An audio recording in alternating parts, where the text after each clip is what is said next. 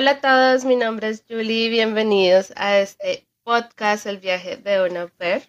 El día de hoy tenemos una invitada muy especial, ella es Adriana y se ofreció a estar en este programa para contarnos toda su experiencia en Estados Unidos. Así que Adriana, te damos la bienvenida, ¿cómo estás? Hola, estoy súper contenta de aparecer en tu podcast. Eh, soy una fan y quería aparecer y contar mi experiencia desde eh, un punto de vista muy personal y también quiero motivar a muchas personas que también vivan la experiencia si tienen la posibilidad en edad, en si quieren decir tomar, o sea, si están en esa decisión, si quieren tomar esa decisión, también motivarlos a que lo hagan. Super, Adriana. Bueno, eh, para empezar me gustaría que nos cuentes un poco de dónde eres, qué haces. Bueno, yo soy de Bogotá, em, soy abogada de la Universidad del Rosario y básicamente llegué acá a Estados Unidos siendo muy honesta, porque requería el requisito de inglés para graduarme de mi universidad. Y ah, una amiga me dijo, Adri, ¿por qué no intentas ser au pair? Yo me voy en seis meses, inténtalo, no, no gastes plata en cursos de inglés.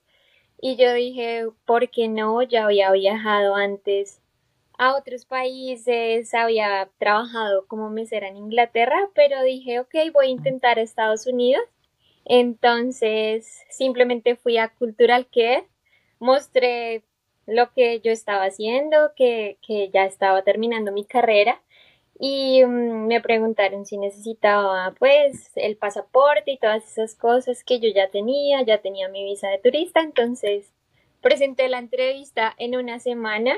Em, yo ya venía preparándome con el inglés antes porque en mi carrera a mitad de Súper, qué, chévere. Me imagino que de verdad para tus papás tuvo que ser supremamente difícil dejarte ir. Fue una decisión muy dura que hasta el día de hoy aún me extrañan en la casa. Claro. Sí. Yo hace dos años no veo a mi mamá y digamos que yo no soy hija única, pero yo sí fui la hija que vivió toda la vida con mi mamá porque mi hermana se crió con mis abuelos ella vivió fue con ellos toda la vida, entonces como que no hubo ese lazo. Y, ya como que yo nunca me había ido de la casa para nada y ya para mi mamá fue un choque súper fuerte de vivir conmigo a vivir sola. Sí, entonces, es, es un choque muy duro porque pues siento que es algo muy cultural, nuestras familias latinoamericanas nos quieren tener como, como esa mamá gallinita y sus pollitos debajo del ala, como hasta los 40, literalmente, y les da muy duro. Yo, yo he hecho terapia y estoy haciendo terapia porque hay muchas cosas que uno no logra procesar completamente, pero también mi mamá tiene que ir a terapia, porque también hay muchas cosas, o sea, lo que te digo, de pasar a estar acompañada toda la vida, pasar a estar sola, para ella fue un choque supremamente fuerte. Entonces, y, que no nos hemos podido tampoco ver. Claro, es no sabemos cuándo nos vamos a ver, entonces es como que paciencia, paciencia. Es mucha paciencia y bueno, yo pienso que ante, ante esa, como esa separación, uno tiene que siempre mirarle el lado positivo, o sea, ¿por qué lo estoy haciendo? ¿Por qué tomé la decisión? ¿Cuál es mi propósito de estar aquí en Estados Unidos o en otro país? Y tener muy claro para qué viniste y como que hay momentos en los que uno va a perder esa meta y se va a olvidar de esa meta. Mi meta era aprender inglés muy bien y después vino pandemia y entonces al llegar esa pandemia todo se dificultó muchísimo.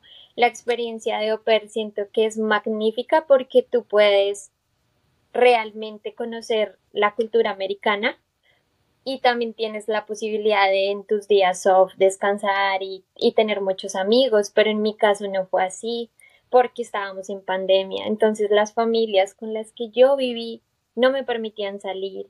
Tuve que resistir como el primer año 2020 con muchas circunstancias que no me dejaron salir. Sí, eso es importante, ya vamos a ir allá. Pero antes de entrar en el mundo me gustaría preguntarte esto que dijiste que fuiste mesera en Inglaterra. ¿Cómo fue eso? Sí, bueno, yo fui mesera en Inglaterra cuando tenía como 20 años. Em, fue muy, muy, una experiencia muy bonita porque simplemente mi mamá es ah, profesora y también es decana de una universidad en en Colombia, entonces ella tenía un estudiante y este muchacho pedía muchos permisos en la universidad y mi mamá le dijo como, pero ¿por qué pides tantos permisos? Le dijo, estoy casado con un muchacho en, en Inglaterra, entonces llega esa noche mi mamá y me dice, ¿quieres ir a Inglaterra? Y yo, ok. y no lo pensé, yo, yo no pienso ese tipo de decisiones, yo de una para cuando quiero ir a Inglaterra me parece una genial idea, entonces me fui unas vacaciones de la universidad, fui a trabajar allá como mesera en un pueblito súper perdido, pueblo perdido, muy al fondo, como a dos horas de Newcastle, que es una ciudad allá en Inglaterra, entonces ah, fui y no sabía inglés y me fui de mesera. Y fue una experiencia muy avergonzante porque era como que todos me hablaban y yo no entendía nada, pero yo me sentía muy orgullosa de mí misma, yo decía, no puedo creer que estoy en este país, que estoy en Inglaterra, que, que estoy tratando de hacer las cosas y que la gente empezó a cogerme cariño porque habían otras personas de Colombia, solo éramos como tres pero yo era la única que tenía pelo negro y a ellos les causaba mucha curiosidad mi cabello. Entonces, como el color negro. Entonces, me fui adaptando poquito a poquito y mm, lo que siempre he desarrollado es mucho mi listening y así me defendí en Inglaterra unos mesecitos y fue una experiencia que me abrió al mundo porque fue mi primer viaje eh, pues a trabajar, no solo de turismo, entonces fue una experiencia muy bonita. Y aparte que al fin de cuentas siento que para el solo hecho de ir a Inglaterra es difícil, porque pues igual requieres visa. Sí. Y pues no es, no es tan fácil como ir a España, por lo menos.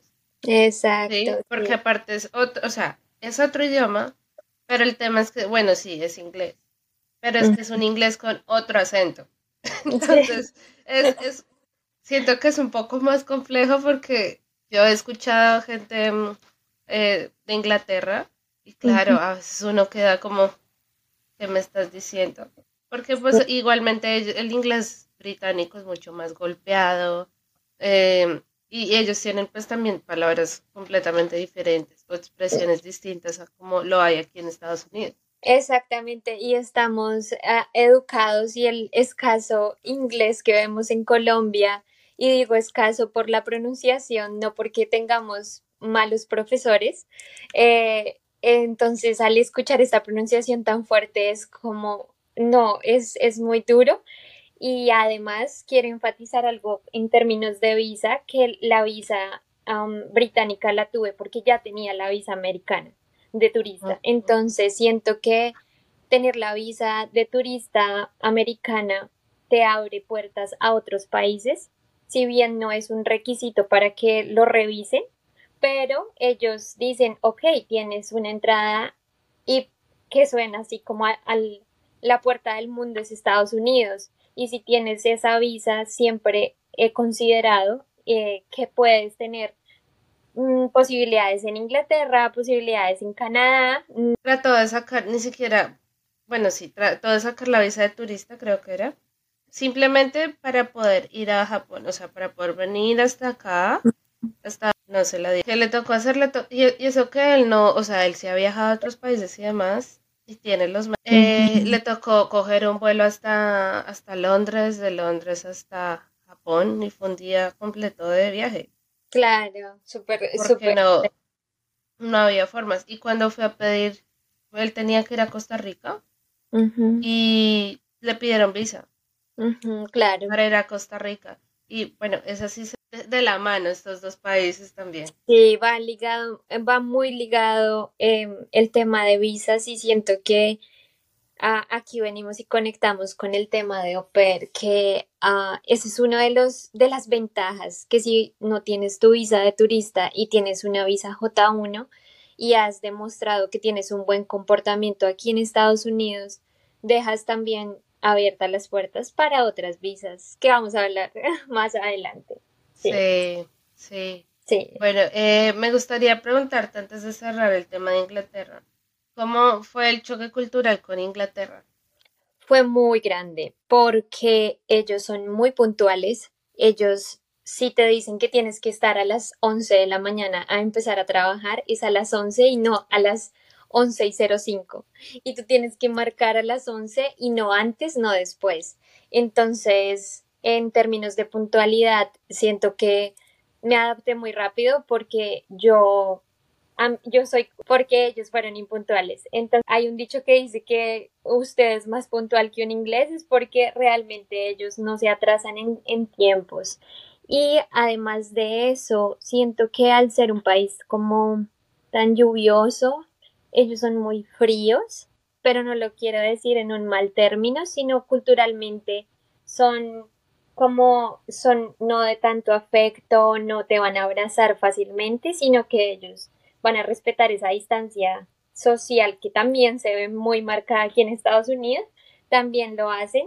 Y mm, eh, yo no comprendía la, digamos, como esa cultura. Entonces recuerdo que en esa época salió la primera temporada de Crown, que es la serie de de la reina Isabel. Entonces yo decía, tengo que verla porque yo no los entiendo. Hasta las papas de las papas fritas tienen, tenían la cara de la reina Isabel.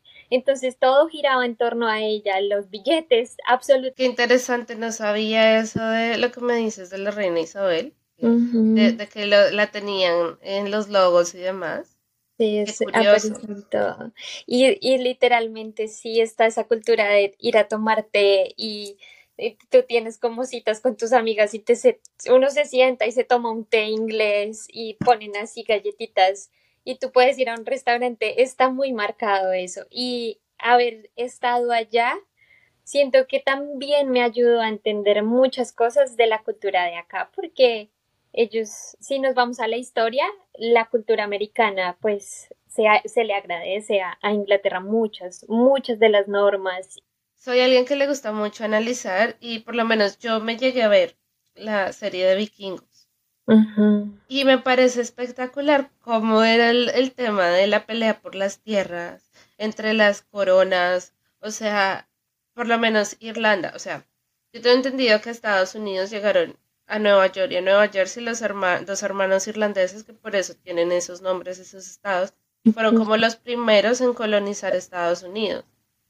Pero pues también eh, los irlandeses tienen sus, sus mezclas ahí con Dinamarca y tienen el tema de la corona inglesa, la corona francesa. Y es como, claro, todo, o sea, puede que no todo sea igual, pero todo tiene una razón de por qué es así.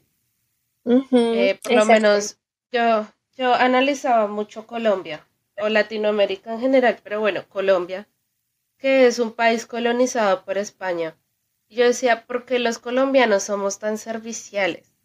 ¿Por qué? O sea, decía, porque es que a Colombia lo reconocen, aparte de otras cosas, porque es servicial. La gente es muy amable, la gente es muy servicial. Decía, pero ¿por qué somos así? Claro, porque a nosotros nos colonizaron los españoles y que fuimos esclavos. Esclavos y ellos eran los reyes y demás y que le tocaban ser servicial. Sí, para poder agradar y poder sobrevivir. Siento que eso está en nuestra información genética y es algo que no todo el mundo lo analiza desde ese punto de vista, pero es algo que sí te ayuda a entender también esos choques culturales, ¿no?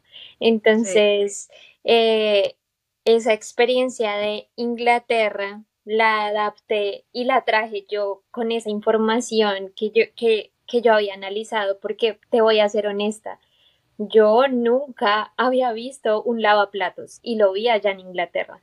Y como las tostadoras, pues tú sabes que en Colombia una casa promedio no tiene lavaplatos. No se acostumbran las tostadoras, o sea, es algo que, bueno, puede ser un electrodoméstico, pero para mí no era algo que se acostumbraba en las casas. En cambio, en Inglaterra sí estaba en todas las casas el lavaplatos, en todas las casas estaba la tostadora porque hay una tradición que como que las, las, las tostadorcitas son como el toast, creo que es como cuando tú haces una, bueno, dicen un French uh, toast, que le ponen un, un pan con huevos así tostadito y eso viene de allá. Entonces, eh, yo decía, ok, esto es muy extraño para mí, hasta ese tipo de detalles que uno no considera extraño, ok, ¿cómo uso un lavaplatos? Si es la primera vez que lo veía. y, y ahí el tema del lavaplatos, sí, o sea, yo creo que más de uno le ha pasado que la primera vez que llegó a un país de estos, le puso jabón de los al dishwasher. ¿Qué pasó con el dishwasher? Se llenó de burbujas y se empieza a salir por todas partes las burbujas. ¿Por qué? Porque ese no era el jabón del dishwasher. Entonces uno pasa colores con esas cosas por primíparo, literal, porque sí. o sea, yo no sé si a nivel general en Latinoamérica no hay dishwashers. Eh, ahora, obviamente habrán casas que sí las tenga, pero, pero culturalmente eso no existe. Eso no existe pues primero por economía y segundo porque pues somos países subdesarrollados que no, no manejamos el concepto de que todas las máquinas nos hagan todo. Sí, no es, no existe eso. En, en el promedio de las casas no existe algo tan básico que ya viviendo acá uno dice, no puedo vivir sin dishwasher. es algo que te ahorra tiempo. Yo me, yo me niego a lavar los platos a mano otra vez, porque yo toda la vida he odiado lavar platos. O sea, a mí no me gusta porque me toca mojarme. Me da como fastidio la comida mojada. Como, No sé, me da como asco. Y sí, sí es algo bien difícil también. A mí me costó entender el tema de los basements. Porque pues en Colombia un basement no... No. No, o sea y las casas de madera. yo, pero las casas de madera, ¿por qué? Mi novio me explicaba, bueno, pues porque es más fácil que se derrumbe una casa de madera que una de ladrillo. En caso de un accidente, ¿qué pasa? Pues se cayó la casa de madera, pero es menos probabilidades de que las personas que estaban dentro, pues, se lastimen. Sí, siento que es por un tema de seguridad y también porque acá hay mucha madera. Yo también me he hecho la misma pregunta y les preguntaba a mis amigos acá, ¿por qué hacen las casas de madera? Y me decían, es que hay mucha madera, hay mucho material para hacerlo. Entonces, siento que también por economía y construir acá casas es muy costoso, así sean en madera, son muy costosas construirlas por el tema de, de seguridad que hay que isolated, como insolar las casas. Entonces, por el tema de las estaciones también, tiene otra tecnología las casas acá. Y la cantidad de desastres. ¿Cómo se llaman Un tornado. Y entonces yo como, ¡ah! Dios mío, yo salía, esos dos primeros meses yo salía, yo decía, cuando empezaba el viento muy fuerte, yo decía, si me agarra un tornado, a mí no me interesa, yo me voy a meter con la niña con todo el coche a cualquier casa y no me interesa que me digan que por qué abrí la puerta, porque aquí a veces dejan las casas abiertas y tú puedes entrar. Entonces yo dije, no me interesa. Y siempre yo vivía con ese miedo. Yo decía, ¿cómo voy a responderle a esta familia si me agarra un tornado? sí. Yo digo que en últimas no pasaría mucho. bueno, el caso es que eh, sí, sí es muy difícil em, abrir los ojos a esas cosas porque una cosa es lo que uno ve en la tele, otra cosa es vivirlo. Yo, por ejemplo, he pensado en mudarme a Miami porque me, me quiero vivir como cerca al mar. O sea, yo acá en New Jersey vivo cerca al mar. Pero pues cansa el frío. Gracias a Dios este año no ha hecho frío porque no ha hecho frío. O sea, han habido fines de semana muy puntuales que se ha bajado la temperatura a al menos mil y, ya. Pero de ahí para allá, o sea, ha sido el, invierno más caliente porque hoy estamos a 12 grados. Hemos estado a 17 grados. Y, creo que no, sí, creo que no eres la única que lo dice. Tengo una amiga que hace poco llegó a Canadá porque la, le, le la motivé la motivé para que se fuera y se moviera a Canadá. Y me decía, Adri, no hay invierno. O sea, la gente me decía que esto se bajaba a menos 30 centígrados y no se está bajando hasta, esas, hasta, hasta esos picos. ni siquiera en Canadá, o sea, este invierno fue muy extraño, muy extraño. Sí, yo digo que va a ser mucho frío, eh, mucho frío, mucho calor en verano. Porque yo siento que este año, esta vez pasó algo raro con las estaciones, porque es como que se corrieron de meses. Porque el año pasado estuvimos en, en verano y se supone que el verano va como hasta mitad de septiembre y de ahí para allá empieza el, otoño, es como que se empieza a bajar. No, se, se, bajó el, el, verano como hasta septiembre, la primera semana de septiembre. A las dos semanas empezó a llover y se empezó a bajar así toda la temperatura. Y lo que fue de octubre a diciembre hizo un frío. Hasta nevó. Y nosotros, pero ¿qué, qué, está pasando? Claro, se supone que enero es el mes más frío junto a febrero. No, no pasó ya, ya está, estamos viviendo el, la primavera, o sea, está, una locura. Está muy cambiado el tiempo y ese es otro tema del cual siempre acá hay que tener presente. Jamás en Bogotá yo veía mi, mi clima en el celular. Aquí lo veo todos los días y especialmente en invierno por el tema, aquí es el tema de los tornados, que en Texas siempre se, es muy famoso por eso, pero nosotros hace poco tuvimos una temporada de lluvia, nieve, que nos congeló la ciudad y no sé si viste noticias, pero los carros se deslizaban porque cayó hielo y quedó en las carreteras y nosotros acá en Dallas la ciudad no está preparada para eso. No hay carros como en Boston, porque conozco Boston, que pasan los carritos con la sal, acá eso no está. Entonces se colapsó todo y una semana que todo el mundo se quedó en las casas, me cancelaron college, me cancelaron todo y nos, quedó, nos quedamos acá atrapados. Sí. Sí, sí, eh, esa vez yo me acuerdo que fue la, creo que eso fue este año, ¿no? Sí, fue este año. Que, Buffalo en New York quedó en la mala, o sea, literal, esa, esa ciudad quedó congelada por todos lados. Yo veía TikToks y la gente tratando de sacar la basura, pero eso se deslizaban así como en el tobogán y hacia las calles para poder. Una locura. Y la, ya me acuerdo lo que te iba a decir, es que algo que me parece interesante es, no sé, yo creo que a ti te ha pasado, cuando sacan las alertas Amber. Yo la primera vez entré en shock porque empezaron a sonar todos los celulares súper fuertes y yo decía, pero que va a explotar la casa, nos tenemos que salir corriendo, ¿qué pasó? Y todo el mundo súper tranquilo. ¿Qué son las alertas? Las alertas, eh, bueno, hay una alerta que se llama Amber, que es cuando eh, aparece alguien que, no sé, la policía envía un mensaje, que dice, pero también hay otras que son tipo invierno, que alerta, va a empezar a llover súper duro y se va a empezar a inundar todo, por favor, todo el mundo vaya a su casa.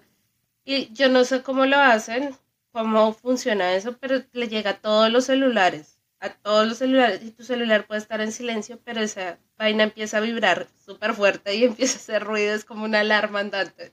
Sí, es, muy impactante eso, porque además, además de que es algo que uno nunca ha visto, te empieza a vibrar el celular y cuando uno ve esos mensajes que los niños se pierden, uno uno se asusta y uno es como, ay, pobrecita, esa mamá, ¿cómo debe estar? Porque aparecen edades muy chiquiticos y también con el tema de las alertas de tornados o aquí son tornados, entonces uno ya se prepara y uno es como, Dios mío, ¿cómo tengo que devolverme? ¿Cómo voy a manejar? Porque los carros aquí empiezan a...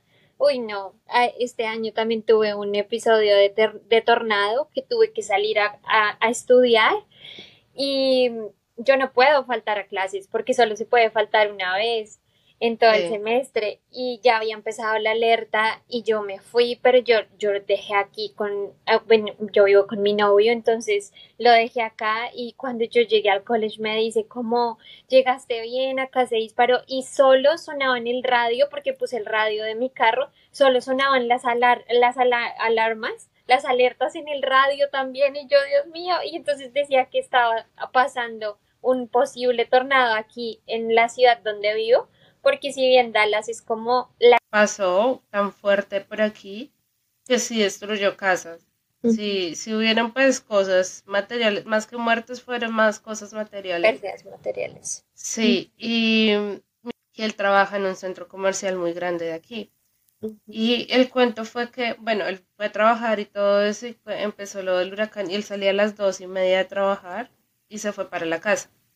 Listo. Empezó a llover, empezó a hacer viento, no sé qué, y como a las 10, 11 de la noche le llamaron que se tenía que volver porque él trabaja en mantenimiento, porque se le estaba inundando el centro comercial.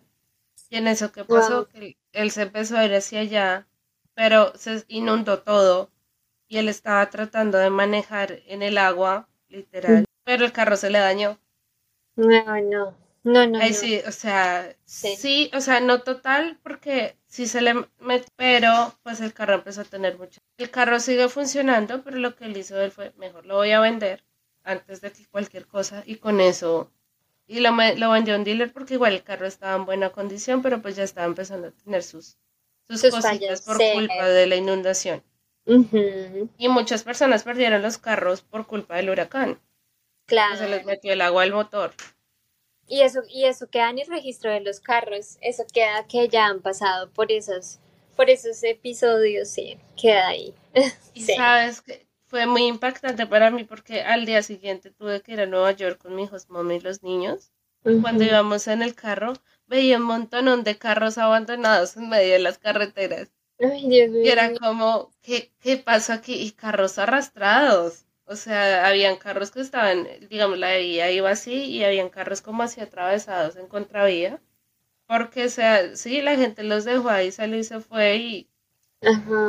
Y, y yo decía, eso para mí es un choque porque uno cuando ve en Colombia. Eh, ahora sí, cuéntanos un poquito de tu experiencia, Oper. Me, me pareció interesante esto que hablamos de los choques culturales, porque de verdad son cosas que uno. Y, son importantes también ponerlas sobre la mesa.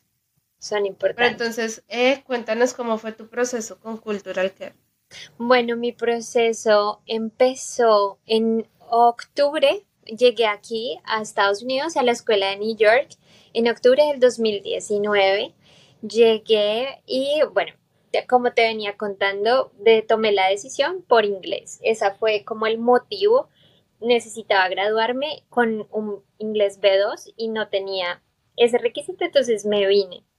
Pero antes en Colombia, tú sabes que en Cultural Care nos exigen que tengamos. Y fue una experiencia súper bonita porque no era un jardín ah, muy como muy lujoso, sino que era un jardín para niños que eran niños de hijos de venezolanos, de niños de escasos recursos, entonces los niños eran muy tiernos y eran muy amorosos y para mí fue una experiencia muy bonita eh, ser profesora, ser la teacher de inglés de esos chiquitines como de un año a seis años era el jardín, entonces yo me rotaba por todos los salones, la encontré en California, una familia de tres niños, eh, un niño en esa época él tenía como seis años, una familia fenomenal, o sea, los hosts mm, divinos, siento que son una... Y tomé la decisión porque la au pair que vivía en esa casa había vivido con ellos dos años y era del pueblo de mis papás. Mis papás son de ah. Boyacá, entonces del mismo Umbita Boyacá es el pueblo de mis papás y dio la coincidencia, oye, ¿de dónde eres?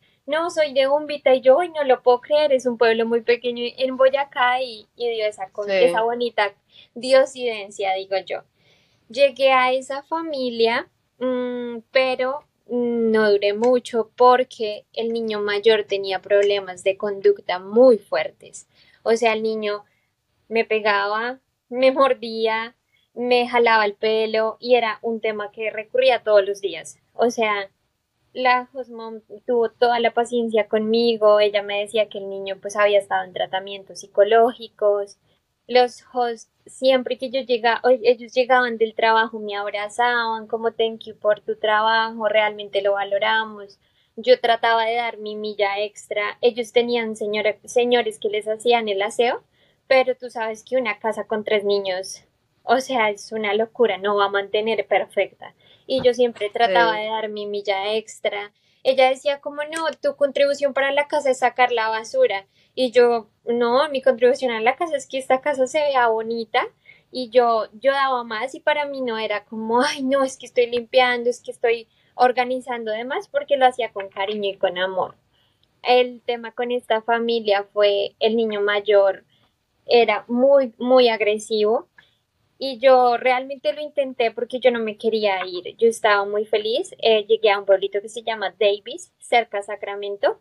Y Davis tiene una ventaja que es un pueblo universitario porque ahí queda la UC Davis, la Universidad de California. Entonces el ambiente era como súper bicicleta, súper ambiental, había mucho estudiante japonés, entonces habían clubs conversacionales que yo podía ir a hablar con ellos, eh, con los japoneses y para mí eso me parecía lo máximo.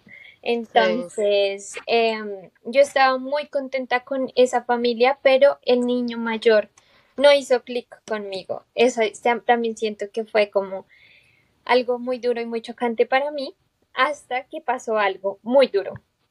Imagínate que el niño no hacía caso, o sea, el niño yo le decía, oye, cuando yo lo recogía, oye, vámonos, subámonos al carro, él me... Entonces yo llamé a la policía, yo llamé al 911 y llamé, primero llamé al hostad y le dije, mira, el niño se me perdió. Cuando el niño se me pierde, yo seguí buscando por todo y no lo encontraban. Y llegaron cinco patrullas de la policía, me dijeron, oye, ¿tienes foto del niño? Casualmente ese día yo les había tomado una foto, entonces él tenía como una camisita de Mickey Mouse y yo miren les mostré, yo estaba muy nerviosa porque yo apenas llevaba como, haz de cuenta, cinco meses acá, mi inglés no era el mejor, pero me hice entender. Fue una situación extremadamente difícil para mí.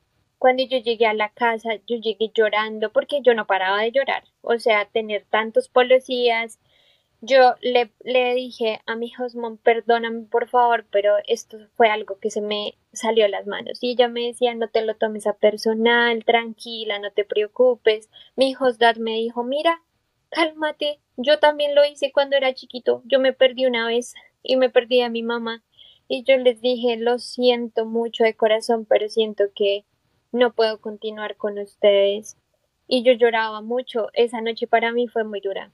Me dijeron que no me fuera, yo les dije lo siento, pero creo que necesito algo más calmado en mi vida. Hice rematch, ellos me ayudaron al rematch, hablaron con la agencia.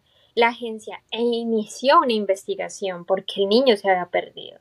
Pidieron videos del parque y ahí se veía, se veía todo. Se veía todo que yo no había sido negligente, sino que el niño se me fue. Se me fue corriendo muy rápido y como que yo estaba con el carro, con los niños. Bueno, entonces ellos me ayudaron a hacer el rematch y uh, encontré una familia aquí en Dallas. Encontré aquí una familia aquí en Dallas con una niña y fue el cambio extremo. O sea, una semana después de que llegué a Dallas, cerraron aeropuertos por COVID. Duré con esta familia un año y un año y otro poquito, pero entonces ellos, la historia de ellos, de mi segunda familia, también eh, siento que ellos habían luchado mucho para tener a esta bebé, duraron siete años en inseminación in vitro para tenerla y era como su bebé milagro. Entonces la sobreprotegían y cuando te digo no me dejaron salir es que no me dejaron salir, solo era como sales dos horas y ya. Y tienes que reportarme dónde estás y con quién estás y si vas a salir con cierta amiga, necesito hablar con tu host. Yo en ese, en ese, en ese tiempo conocí a mi novio. Entonces me enamoré profundamente y mis amigas me ayudaban a, a verme con él horas, porque no era. Sí, después, después de esa familia, claramente el tema de la pandemia no, yo no encontraba solución porque estábamos hablando que no había vacuna. Entonces yo dije, ya no soporto más esta situación, no he aprendido el inglés que quiero, porque me pedían que le hablara en español a la niña, la niña era muy bebé, estaba aprendiendo a hablar. Entonces tomé la decisión nuevamente de entrar en, en rematch, pero esta vez fue mucho más doloroso porque yo ya había creado un vínculo con la familia. Y ellos también fueron excelentes personas, fueron buenos a pesar de, ahora lo veo en una retrospectiva hacia atrás y digo, era una situación mundial muy difícil y traté yo de como cooperar, pero mi cerebro no pudo. O sea, decía, yo necesito realmente sacarle jugo a este programa y poder tener la experiencia bien, no quedarme encerrada todos los fines de semana no tengo amigos, yo decía, y fue un, un, un golpe psicológico también muy duro porque mis amigas eran como dos y mi novio que es el héroe de la historia. al son de hoy me hablo todavía con esa amada host mom y ella no me perdona que yo me haya ido de esa casa. A ella le dio muy duro. Después, también muy bellos, con otra niña, pero ya más grande. Esta niña hablaba perfecto español porque el papá, mi hostad, mi, ese, ese hostad es de Guatemala y ahí aprendí mucho inglés con ella. Porque ella era como, no, esto no se dice así, esto se dice así, porque estando en Colorado fue un choque también de, Dios mío, eh, pasar de Texas, imagínate que es casi un desierto, pasar a Colorado, que es 100% nieve, y llegué para invierno. Fue durísimo vivir en Colorado porque fui a vivir a un pueblito perdido que ni siquiera quedaba en Denver, quedaba en las montañas en Colorado. Entonces fue otra experiencia súper crazy en términos de cuidado, no salgas porque de pronto te sale un león de montaña, no salgas porque te va a salir un mus, no salgas porque te va a salir un oso. Y me pasó. y me pasó y, como que yo salía y, oh, de pronto es que un mus, como un mus es un, si sabes cuáles son los mus, los alces que tienen así como sus, sus cuernos así gigantes y ellos son más grandes que un caballo y tú tienes que irte para atrás porque caminar hacia atrás porque tú puedes ser como una amenaza para ellos. Entonces, ese contraste, ese choque, irme a Colorado fue súper duro. Pero allá eh, ellos eran muy buenos también conmigo y yo les dije necesito aprender inglés. Y ella eres periodista de la, para la National Geographic ah, y había trabajado en el Amazonas con todas las comunidades indígenas para para Brasil, para Colombia y para Ecuador. Entonces ella también hablaba español, pero con ella hablábamos siempre en inglés y me ayudaba y ellos me mostraron cómo, mira, tú puedes aprender inglés en los grupos de la biblioteca. Y me salió una familia en Dallas de nuevo. Y yo tomé la decisión de volver. Y la decisión no fue porque ellos hubiesen sido una mala familia o porque eh, simplemente yo estaba muy sola, pero yo había dejado a mi novio aquí en Dallas, entonces volví a Dallas y acá terminé mi programa de au pair con otra familia. Entonces, cuando tú me preguntas si, si ah, estas circunstancias fueron duras, sí, si repetiría la experiencia, sí, pero no hubiese cambiado tanto de familias, no puedo predecir eso porque las circunstancias eran difíciles. Cuando yo dejé Colorado apenas nos estábamos vacunando.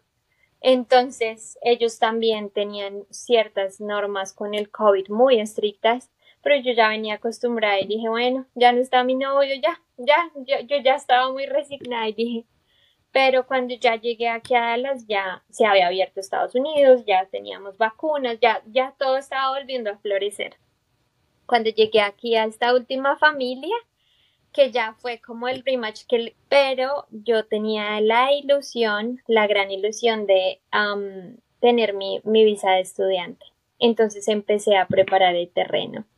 Y, y no terminé el tercer año, me devolví a los dos años y medio, me devolví para Colombia. Dije, chao, chao, programa, no más. Siento que tengo que evolucionar. Sí. Oye, qué locura. Sí, sí. Empezó yo, la experiencia que tuve, pues no fue así. Pero digamos que sí tuve tres niños en la que con la niña mayor no hice match. Esa niña no la controlaba nadie. Pero pues la niña no era así como, como este niño que tenía problemas de conducta. No, esta niña era malcriada. También se le prendía la chispa de cualquier momento y empezaba a actuar como loco. Y pasó varias veces en que, y sal, o sea, estábamos y de un momento a otro salía corriendo y se empezaba a reír y se tiraba a la calle, y yo corriendo detrás del niño y el otro niño corriendo detrás de nosotros, porque era como, ¿usted qué está haciendo? ¿Sí? Y, claro. Y eran cosas que uno no, no podía manejar. Yo tuve el primer problema con mi hijo y fue eso, que el niño con el niño de dos años con la niña de seis, y yo tenía las manos ocupadas con una bebida caliente, con una bolsa, tenía el celular también en la mano. Y mi hijo mom se fue a tirar algo a la basura. Y yo los tenía ahí a los dos. Y obviamente lo primero que yo hice fue salir corriendo detrás de los niños. Y pues al niño lo alcancé a agarrar para que no fuera a meter las manos en las escaleras. O sea, eso fue lo, mi primer como de que no se vaya a lastimar. Y lo alcancé a agarrar y lo levanté y pues no le pasó nada. Para un rasponcito de rodilla y ya. Pero mi Josmón me trató súper mal enfrente de todo el mundo. Y me gritó. O sea, ese día yo, ella no era alguien que realmente le importaran. O sea, a ella no le importan los niños es la mamá y todo, sí, obviamente los quiere porque es la mamá, pero realmente no es que le importe. Y cualquier cosita que le pasaran a los niños iba a ser culpa mía. Claro. Entonces, eh, sí siento que, pues porque claramente tú tenías a los otros dos niños ahí y que el otro salga corriendo. O sea, como un niño llega a la casa solo así en, medio de todo eso? O sea, en medio de tantos carros y estamos hablando que California es gigante. Pues mira, yo no le deseo a nadie de las niñas esta experiencia, a nadie, a nadie, porque yo llamé a mi mamá súper preocupada. Ambas somos abogadas, sabemos las consecuencias. Y yo le decía, mami, yo en medio de mi shock le decía, mami, me van a extraditar. Yo le decía, pero eso, esto no tiene ni, ni siquiera sentido jurídico, pero yo le decía, mami, me van a extraditar. Y yo lloré mucho. Y para mí, y mi grado de responsabilidad no me dejaba parar de llorar. Yo decía, pero ¿qué es esto? Y llegué a la casa y tengo esa imagen grabada sentada como en la entrada de la casa y mi hijo no me decía, no te lo tomes personal, él, él es así, ya apareció, está bien. Pero mira, hablar con todos esos policías que son gigantes, yo soy súper pequeña, yo, yo mido 1,58, estamos hablando de policías que miden como dos metros ver todas esas patrullas fue muy duro y después la pero el niño, el niño no cambió. Yo les di un mes, un mes a ver si, si mejorábamos, pero el niño se hacía pipí por la ventana mientras el carro iba andando. O sea, cosas así que yo decía, no, esto no, esto no va a mejorar. Yo no, yo llamaba a la exoper, yo le decía, ¿cómo te aguantaste dos años esta situación? Ella es una niña muy resiliente y es una niña muy, muy dulce y muy noble.